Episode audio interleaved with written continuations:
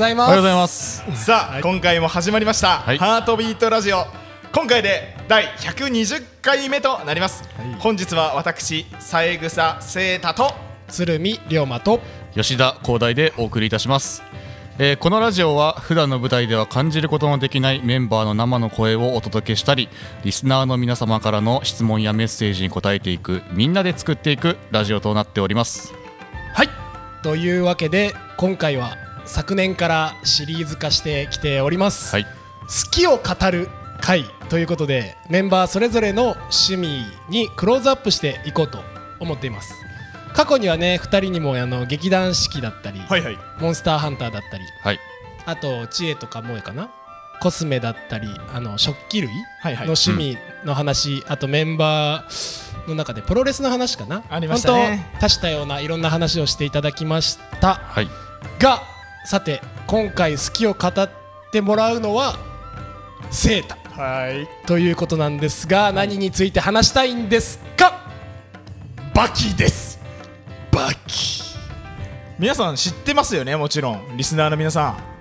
板垣圭介さんというですね有名な私のもうす心の師と崇めているんですけども まあ我々世代にはまあ有名な格闘漫画になっております、えー、ハンマバキという主人公がですね父親であるハンマ裕次郎というね地上最強の生物に挑む史上最強の親子喧嘩というのを漫画にしたものとなっております。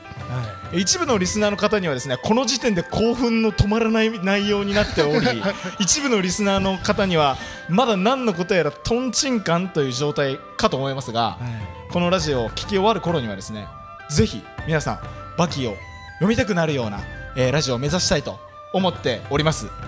はい、ちなみに今回セータ君が好きを語ってくれるんですけど、はい。まあ広大君はバキを全然まだ知らないという、名前しか知らないです、はい、名前しか知らないという状態でいやでもあのなんかセータが熱く語ってるのとか、一星が熱く語ってるのとかは聞いてはいますよ。でもあー。漫画を1ページも読んだことない。なるほど。まず読むだけで強くなるっていうこの前提をお伝えしたい。そんな顔しないでください。はいはいみたいな顔して。まあオープニングこのぐらいにしてそれでは、は行ってみましょう。はい。ハートビートラジオ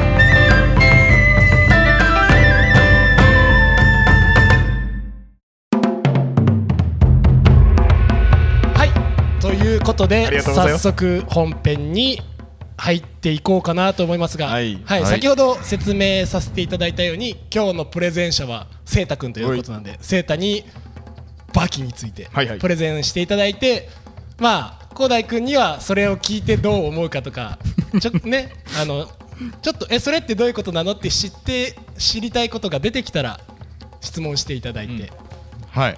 やっていけたらなと思います。ちなみにはい。私は、そのバキが大好きなセータと何も知らない広大の間を取り持つあの中間地点としてね。中間管理職なのであの。でも龍馬さんはバキ知っても知ってるバキはんですよね一応一読んだことはある通り読んでいますけどあのセータほど詳しくはないので一応あのあくまで中立な立場で僕は今回お送りさせていただこうと思いますなるほど。はい、よろしくお願いします。よろしくお願いします、はい。はい、ではセータ君、まずお願いします。ですねはい、今回のこのラジオ あのまあ古道ハートビートラジオという場を借りて僕がまあバキをプレゼンするということもあるので、はい。まあこのねリスナーの皆様古道のことが好きで聞いてくださっている方が大半かと思います。僕らが太鼓を叩いているところをよく見ていただけると思うんですけども、バキを読むことによって太鼓にどう生きてるのかっていうマジなやつをちょっとここで一回僕話していきたいと思ってるんです。はい。なるほど。はい。バキを読むことによってそれがどうこの舞台と和太鼓につながるかっていうことをプレゼンしたいっていう。だからねぜひ太鼓打ちの方にも聞いてほしいしバキはぜひ太鼓打ちの方にこそ読んでほしいんです。いいですか？もう取り留めもなく話してしまうとねキリがないので、うん。今回はね4ポイントに絞ります。なるほど。まず僕ら太鼓打ちなんで太鼓を打つということ、うん。そして歩く、うん。はいはい。そしてもっと今日のこの立つということですねこれがまず3ポイント、うん。ほらなんか真面目な匂いがしましてきましたでしょ？それでですね番外編でこの体のメンテナンスですね。コンディショニング。例えば風邪ひかないようにするにはどうしたらいいですかとか。うん。怪我しないようにするにはどうしたらいいですかとか。この、まあ、ラジオのメッセージフォームにもねよくこうツアー中の体の、なんだろうどうやって管理されてるんですかっていうのを質問よくいただけると思うので今回はね太鼓打ちのためのバキ講座っつうことにしていきたいと思っております。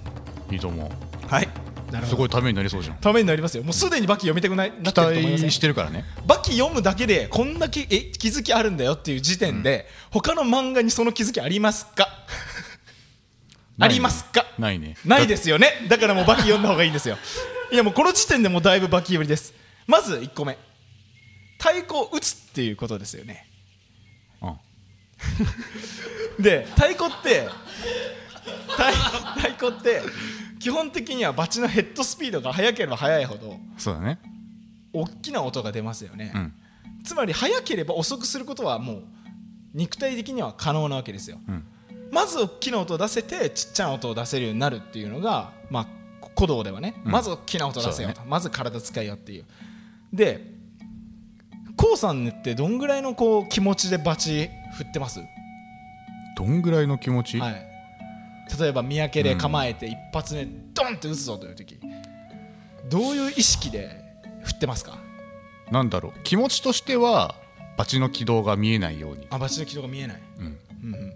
この構えた位置と打ち切った位置うん。が、なんだろう。の間がないように。あ見えないぐらい速くってことですね、うん、そうだね。あーなるほ気持ちでやってるよ。あ気持ちでやってる、あ僕はもうそれはあのバチのスピードだけで言ったらもう音速超えてるんですよ。おいおい待て待て。意味わかります？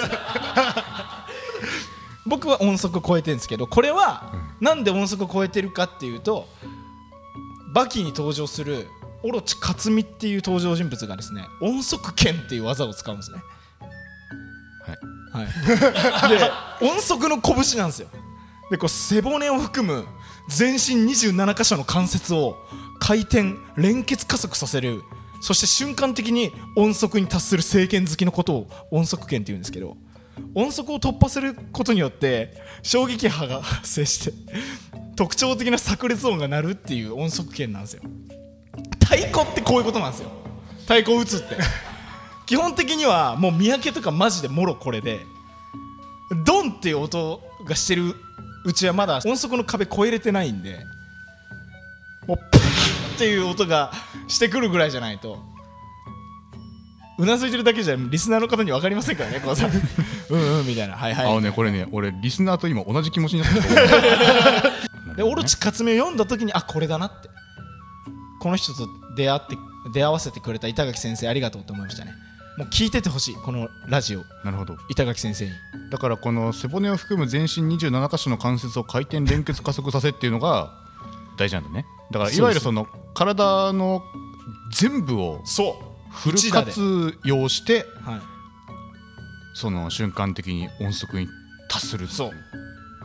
なるほどね。だからまだあのやっぱ体力入ってるうちはそのもう関節を連結させて加速させなきゃいけないから力入ってるとそれが連結がもう筋肉によってブレーキかかっちゃうんですよ。あだからね筋トレとかしてもいいですけどその筋肉をどう使うかって言ったらこのお連結加速するために使う、筋肉が減速させるために使ってるようではもう音速の壁は打ち破れないんですなるほど。はい。だから僕結構もう本当音速圏は皆さんに習得してほしい。なるほど。これ僕今ちょっと噛み砕いてなんとなく理解したんですけど、はい。リスナーの皆さん大丈夫ですかね？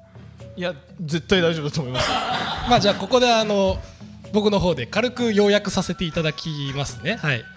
まああのバキにオロチ克実さんという方がい。らっしゃるということで、その方が使う技が音速剣音速圏です。はい、この音速剣というのが、まあ、あの全身の27箇所の関節ですか、はい。を回転加速させることによって瞬間的に音速を超える速さの打撃を打ち出すという。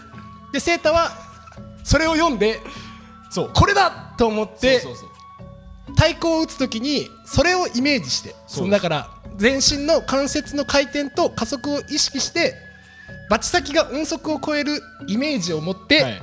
太鼓を打つことによってはい。大きな音を出しているという解釈でよろしいでしょうか？そうですはい、あのリスナーの皆様ご理解いただけましたでしょうか？いやもう最初の説明でもう十分僕の説明で分かってもらえてたと思いますよ。セイタ君といえばですねあの舞台上で結構大きな音とか派手な音を出すイメージがあるかと思いますが、はい。その音はそのイメージから来ております。その秘訣はそこです。はい。基本的に音速超えてるんでね。うん皆さんの元に届いてる音はもう衝撃波なんでね。よろしくお願いします。太鼓の音じゃない。太鼓の音じゃないこれね。音速の壁を越えた音です。そうネタじゃないのよ。あのガチで喋ってますからね。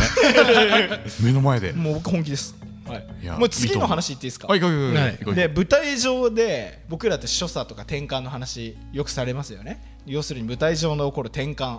そこで僕ら自身が動かすわけです。台を持ってきたり太鼓を持ってきたり、その基本動作歩くこと、うん。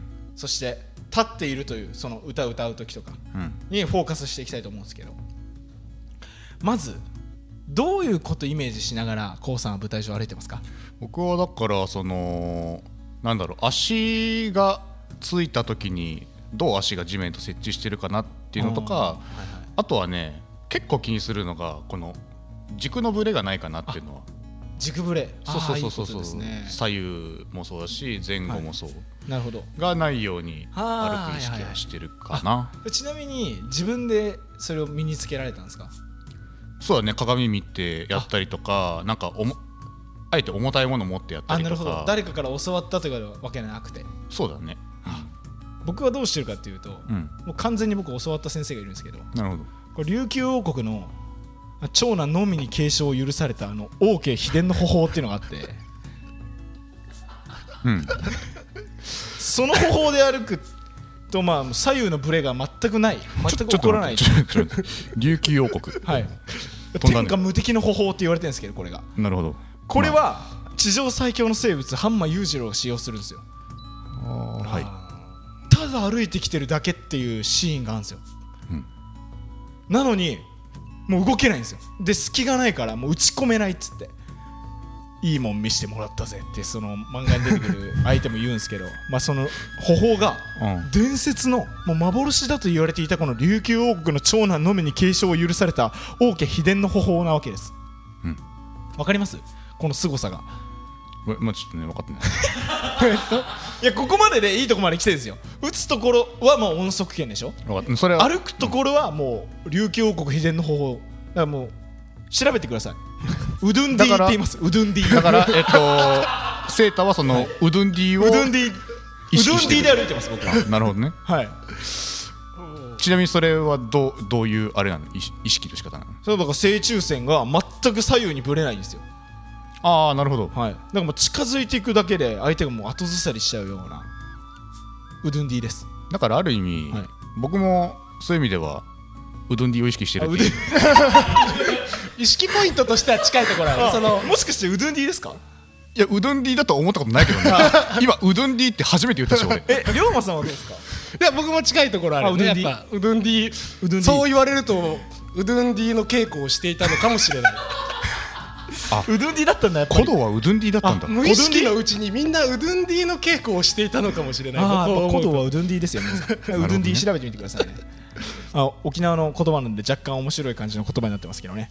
はい、あのとりあえず体の正中線を維持したまま体がぶれないように歩くことを意識しているっていうことでよろしいですか？歩き方としてあ、そうです、その通りです。はいありがとうございます。これはすごいあれですねこれもです。これも。で、こっからもいきますよ。うはいここからさら舞に台上でですね、今度もっとごまかしが効かない、こうただ立っているということです。うんこれはね、非常に難しいの。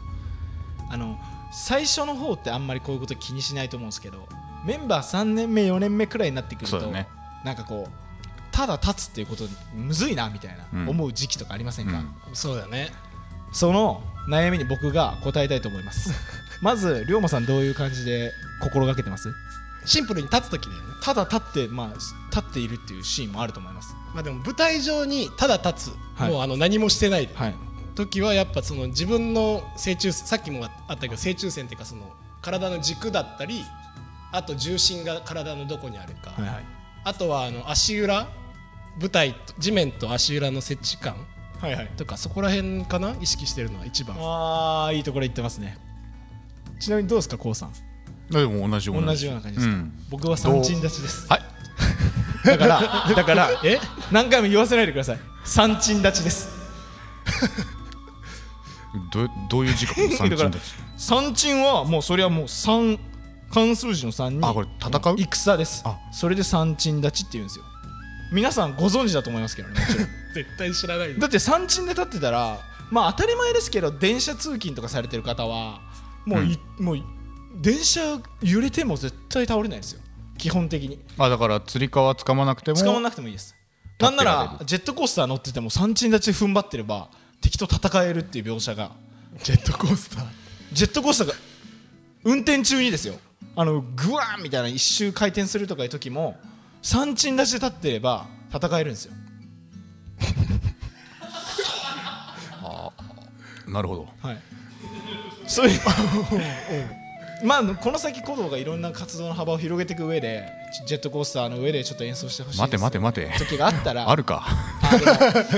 でもなちょっとジェットコースターの上だと足場が悪いんであの危険ですとかいうふ今のはちょっと僕らのレベルではなるんですけどこの山鎮たちを習得すればジェットコースターが運転しててもできるんですよ。うん。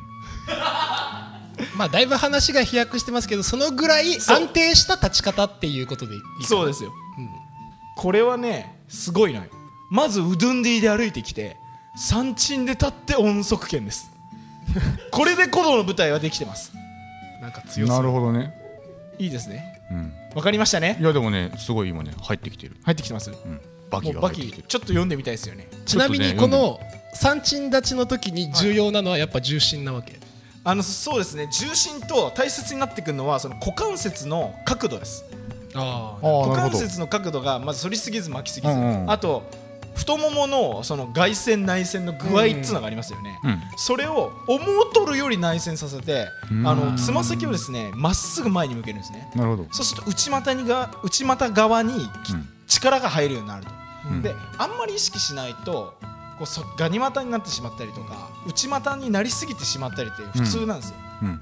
でつま先がまっすぐって今皆さんちょっと立ってリスナーの皆さんちょっと自分の足先をまっすぐあのね人差し指とかかとの線っていうんですか？うんうん。親指じゃなくて人差し指とかかとの線をまっすぐにしてみてください。そうするとね意外にね足違和感あると思うんですよ、うん。僕らもたまにそういう立ち方すると。やりますね。いちいちチェックしないとあ開いちゃってんなみたいになると思うんでうん。チェックしてみてください。そうするとねだいぶ足感じ違ってくると思うんですよ。うん。その上で内ももにちょっと力が入るような感じで、うん。外側に踏ん張るみたいなうん。風にして立つとジェットコースターの上でも立ってられるんですよ、まあちょっとジェットコースターはあれですけどでもこの立ち方鼓動やってます。よね結構言ってることは間違ってないというか、あのそうだって言ってんじゃないかな どこも間違ってないですよ僕は。リスナーの皆様あのこの漫画の話だからって一瞬こうポケーっと何話してんだろうなってもしかしたら思ってる方いらっしゃるかもしれないですけど今の説明立ち方ですごい重要です舞台上で。立つという重要ですって、最初っから。骨盤のその反ってる巻いてるどうするか、はい。でその時の太ももの外旋運動内旋運動がのバランス、はい。うん。結構ここが多分自分の立ち方鏡で見るとすごい強そうに見えるか抜けて見えるかはそこはすごい大きなポイントなので、そうなんです。今後研究する上で皆さんこの今せいたくんが話したポイントはよくチェックしてみてください、まあバキ読めばいいだけですよ。あなるほどね、はい。ほらほらどうだどうだ。今いいポイント入ったんじゃないかまあそういうねことですよ。いや確かにそのなんか電車に乗っててそういうのをチェックするのとか僕結構やるかも。電車の揺れを？そう電車の揺れの中で自分がつり革を持たずに何もつかまずに立ってられるか。はね、はい。割と意識しているかも。そういう意味では。そうん。あと膝のこう内に入ったり外に行ったりしないでうん。ま、っすぐ膝が、ま、回るとつま先の方向にしっかりいく。とうん。これはですね意外にですね違和感あるんですけど鏡で見たりビ自分をビデオで舞台上でやってるのを見るとですね意外にがっしりとした立ち方になっていることが非常に多いんでございます、だから結構それがなんだろう体の理にかなってたりする部分もあるんだよね。そうです。ありとあらゆる方向の衝撃にうん。こう耐えれるというのを板垣先生は僕らに教えてくれてるんです。ほらあなんか俺うまいな。ない。んか思ってた以上にこうバキと舞台がもっとかけ離れてるかと思ったけど、結構ちゃんと理にかなってるというか。そうですね。最初音速って言い出した時そうそうそう大丈夫かと思ったけど。単語だけ聞くとねなんそうね。かこのね状態でもう一度音速圏のところを聞き返してみてくださいリスナーの皆さん。もうマジで入ってきます、なるほどね。そうですよ。多分ね今僕の感じてることとリスナーさんの,、はい。そのバキ初心者の方の感じてることはほぼ同じだと思う、あー、うん。だからじゃあ徐々にこのラジオを聞いて徐々に理解してってる。あ。噛み砕いてってる。最終的にはだからもうバキを読んでみたいなと。だって僕がこれ話したことによって、バキを読んでいった時にあこれ！ああそうだね。ってなりますよ、うん。確かに。絶対に。で僕がねこのバキをどうしてこんなに取り込んでいるかっていう話ですけど僕はねガンさんにね今研修所の所長を務めてます。ガンさんに言われたことがあるんです。ボケーっと生活してても何にも太鼓につながらへんと。舞台につながらへんぞと。勝手につながっていくもんやなくて自分の力でつなげるんやと。なるほど。ほらね。だからバキをボケって読むんじゃなくて僕はしっかり舞台につなげるぞと思って読んだんです。なるほど。いいですか？だからこの話真剣に聞いてください。なるほど。なるほどね最初ねあの4つのポイントって清太君言ってて、はい。今打つことと待つこと、今3ポイントそして歩くこととありました、次のポイントがはい。これはですね体のメンテナンス方法についてね。これね聞きたいね。これ舞台上ではないから。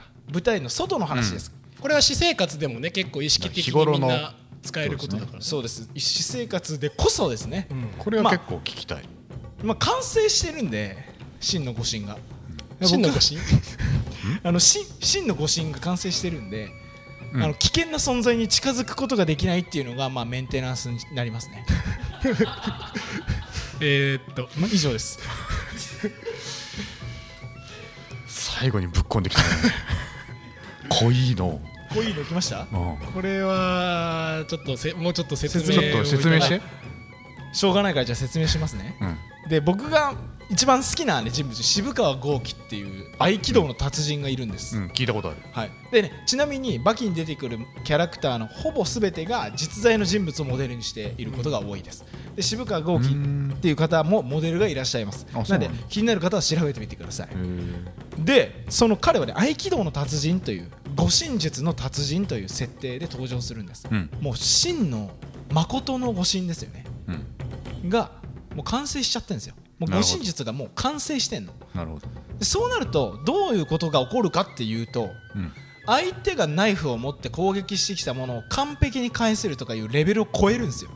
だからまず危険な存在が自分に近づいてきてそれを対処するっていうレベルじゃなくなってもはや危険に自分が近づくことができないっていう次元に到達するんです。わかります？言ってることがえっとだから危険に遭遇しないということ？しそもそも危険に遭遇しないんですよ。でもし自分が危険に遭遇してしまうかもなっていう現場に近づくことができないんです。近づくことができない。もう笑っちゃって近んじゃん。づくことができないんです。だからもし自分に危険が迫った場合何が渋川豪樹に何が起こるかというと幻が見えるんですよ。目の前に濁流が流れてたりとかとんでもない溶岩がふつふつとだからこっから先は行っちゃダメだよっていうなんか知らせみたいな知らせが来るんだ。そう。それが体調管理の秘訣です。僕の体調管理の秘訣。えっとだからなんだろう。体調管理だよね、はい。だからこの後風邪ひくよっていう知らせが来るの。そうです。そうです。だからもう体調管理っていうかもう体調不良という存在に近づけないんですよ、僕は意味分かってますかね？いやあの言葉はね理解してる、はい、だから危険が身に及ぶってなったら、皆さんまだあの真の誤診完成されてないリスナーの方は体調不良になってからお薬飲んだりとかお医者さんにかかったりとかすると思うんですけどもう真の誤診が完成してたら体調不良の方が僕から逃げていくんですよ。あなるほど。だからえっと悪いものが逃げてくんだ。そう。危険が僕から逃げていくんですよ。まあ言うなればまあこれが、まあ、よくリスナーの皆さんがラジオメッセージフォームでくださる体のメンテナンスツアー中って体のメンテナンスどうしてるんですかっていうようなことをまあ言ってくるんですけど、まあ、だから僕はメンテナンスっていうか真の誤信を完成させてるっていうことですかね。答えるとするならば。以上です。ありがとうございます。この話あれなんだよね。あの昨年末の特別ハートビートラジオリレーの時もこうきさんが近しいことをちょっと体調不良にがの前に皆さんツアー中どういうことを気をつけてます。かっていうのを体調不良を気づかないみたいな話をああいい線いってますね。多分こうきさんも間もなく真のご神が完成する意識したらダメだから意識しないみたいな。あの改めてこのちょっと注意入れさせていただきますけどこれ、はい。あの一意見です皆さん鼓動の公式の意見ではございません。あ。あくまで清太君の一意見です。はい。はい。ごめんね。今ね自分の中でどう頑張ってもね噛み砕けないわこれは。ああ真のご神が完成するという感覚がわからない。わからないね。ああいやだからえっと向こうから寄って向こうが寄ってこれない状存在態にに近づけないんですよ。だから例えばこうさんなんかあすごい悪いことが起きちゃったな。思い返せばそういやこんなことあったよな。それが引き金でちょっとあれ大きなことつながっちゃったよなっていうようなことありませんか？あるね。でそれはもうすぐ真の御神完成してたんですよ。でそのああこれもしかしたら悪いことつながるかもなっていう少しのきっかけっていうのがあるじゃないですか。うん。それが僕にとってはもう100のきっかけなんですよ。ああなるほどね。だからそれを事前に防ぐことができるという。いうことそれに気づいたらもう一もう絶対にその場所には行かないようにするんです。なるほどな。おだんだん来てるか。だんだん傾いてるか。いやちょっとね傾いてる。あちょっと傾いてます、そうですよ。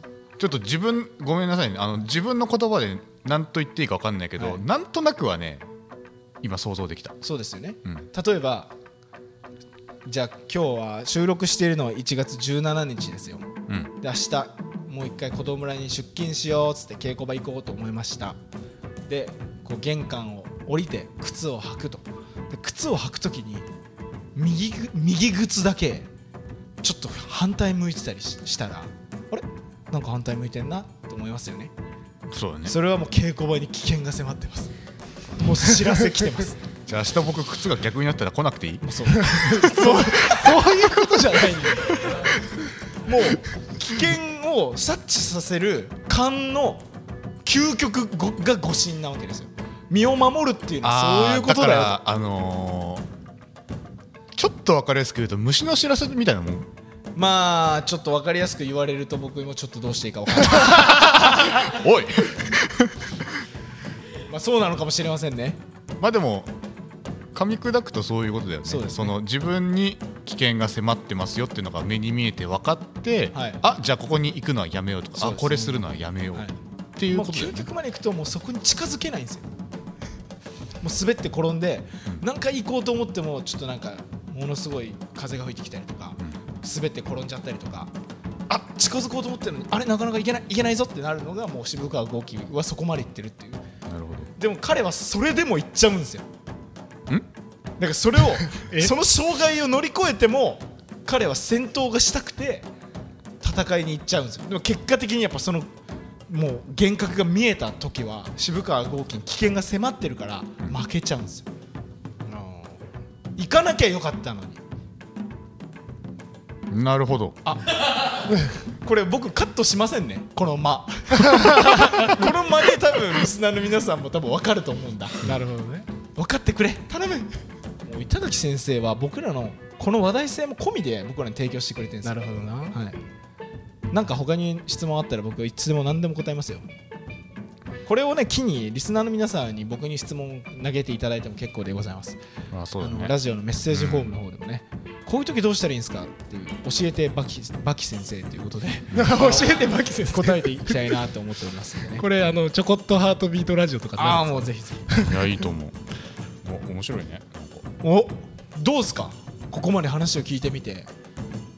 全くバキに興味のなかった k o さんが、うん。こんだけバキが実生活に使えんだなと場を盛り上げられるんだなと分かった上でどうですか？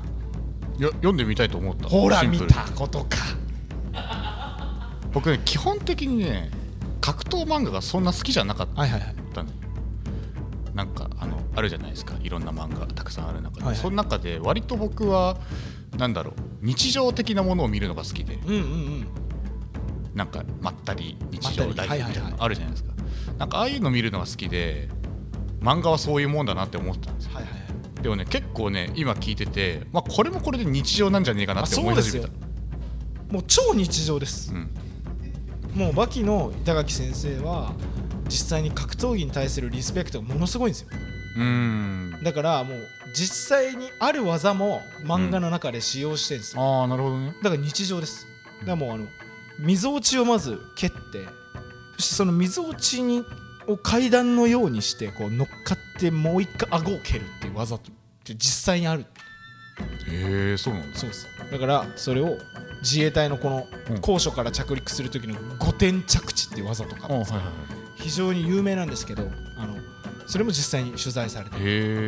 で一番最強の格闘技なんだろうなんだろうって考えるから、うん。幅が広がっていってもプロレスもそうですし、うん。相撲もそうですよ。うん。あと最近は陸上競技の 100m の世界記録保持者のウサイン・ボルトがいますよね。うん。彼をモチーフにしたキャラクターとか出てます。あそうなんだ。彼がぶつかってきたらやば強いと思いません？そうだね。そういう男のロマン。まあそれを全て叶えてるのがこのバキなわけです。ありがとうございます。はい。ということでここまでありがとうございました。でいいんでしょうか？これもう本当に。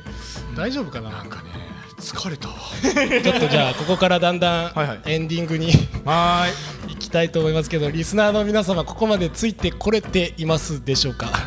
大丈夫ですかね？最後まで残ってる方は相当な猛者です猛者ですね。結構あのもうすでにセータの圧を受けた広大はもうポカーンとし始めておりますけどもどうですか？この話聞いてみて。いやお面白かったです。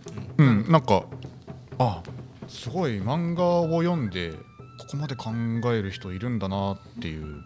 まあ、バキはうん。一回読んだらもう稽古場での僕の話が全部そう聞こえますよ、うんだろうなって今思った、はい。まあ、あと演奏に関しても全部そうです、そうだね、はい、い、やーいいね。だからリスナーの皆さんもこれで僕を見る目が変わりましたよね史上最強夢見てんだなあの子はって思って見てもらったらいいんですよ。なるほどね、はい。実際どう？広大これ聞いてあちょっとバキ読んでみようかなっていうふうには。読んでみたいなって思いましたああなるほどね、うん。僕の勝ちじゃないですか。ありがとうございます。だからあこれねなんかバキに関してっていうよりかは漫画への価値観はちょっとねお。改めようと思った。ああいいこと言いますね。うん。やっぱね漫画としての作品もはい。さ、あのあるわあるわけだから、参加あ作品としての評価っていうかさ、は出来とかもある、はい。今のねセーターの聞いてね漫画としてねすごい面白いなと思った、面白いんですよ、うん。うん、やっぱその作者の板垣さん。そうのえっとなんだろう取材する力であったりとかね。やっぱ自分の中で取材するだけじゃなくて自分の中で噛み砕いて噛み砕いて考えて漫画にしないとやっぱ伝わらないじゃないですか。そうでこうして伝わってる人間がいるわけだから、はいあすごいなって。それはなんかねシンプルに面白いなと思った、もう本当その通りですね、うん。はいということで、引き続きハートビートラジオでは皆様からのメッセージやリクエストを募集しておりまおす願いします。どんなメッセージでも大丈夫ですので気軽に概要欄のメッセージフォームからお送りください。皆様の声あってのハートビートラジオですのでどんどん送ってくださいはいちょっとなんか胃もたれし始めてるぞ。大丈夫か？頑張れ。はいそしてポッドキャスト限定のちょこっとハートビートラジオも随時更新しております。こちらはよりリアルタイムで気軽に楽しめる配信となっております。し最近は住吉裕太による太鼓打ちのための作曲講座。あと小松崎翔吾さんのあのー何ですかよた話。